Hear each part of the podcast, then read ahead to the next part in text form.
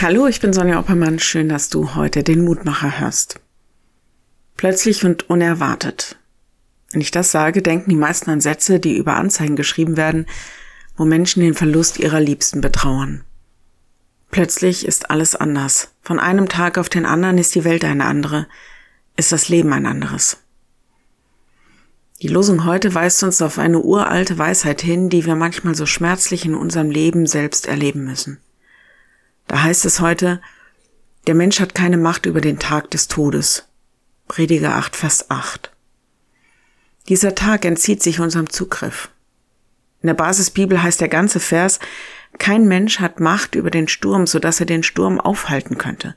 Und niemand hat Macht über den Tag des Todes.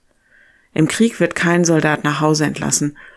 Und wer Unrecht tut, wird nicht aus der Verantwortung entlassen. Hochaktuell sind diese Verse. Es geht im Zusammenhang darum, dass sich der Prediger die Frage stellt, warum es manchmal den Frevlern und den Gottlosen gut geht und guten und gerechten Menschen, denen geht's schlecht. Und er findet keine Antwort. Er sagt, dass alles übersteigt unser Begreifen können.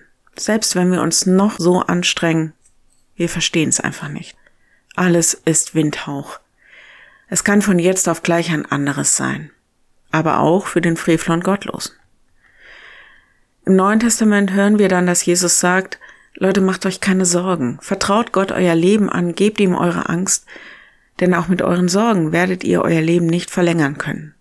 Der Lehrtext heute, wer von euch vermag durch Sorgen seiner Lebenszeit auch nur eine Elle hinzuzufügen?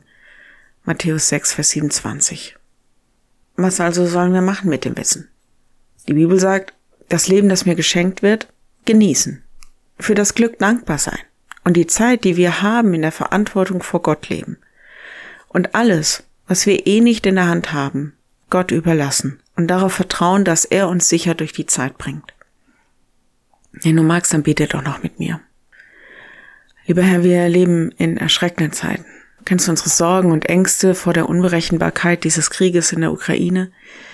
Kennst du auch unsere persönlichen und alltäglichen Sorgen, die Probleme und alles, was uns so zu schaffen macht.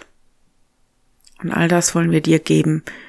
Bitten dich für die Menschen, die deinen Schutz brauchen, für die, die sich mutig einsetzen für den Frieden, für die, die helfen wollen, und für die, die Hilfe brauchen.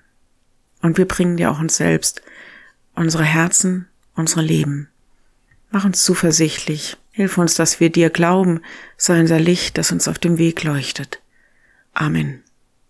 Morgen dein neuer Mutmacher. Bis dahin. Bleib behütet. Tschüss.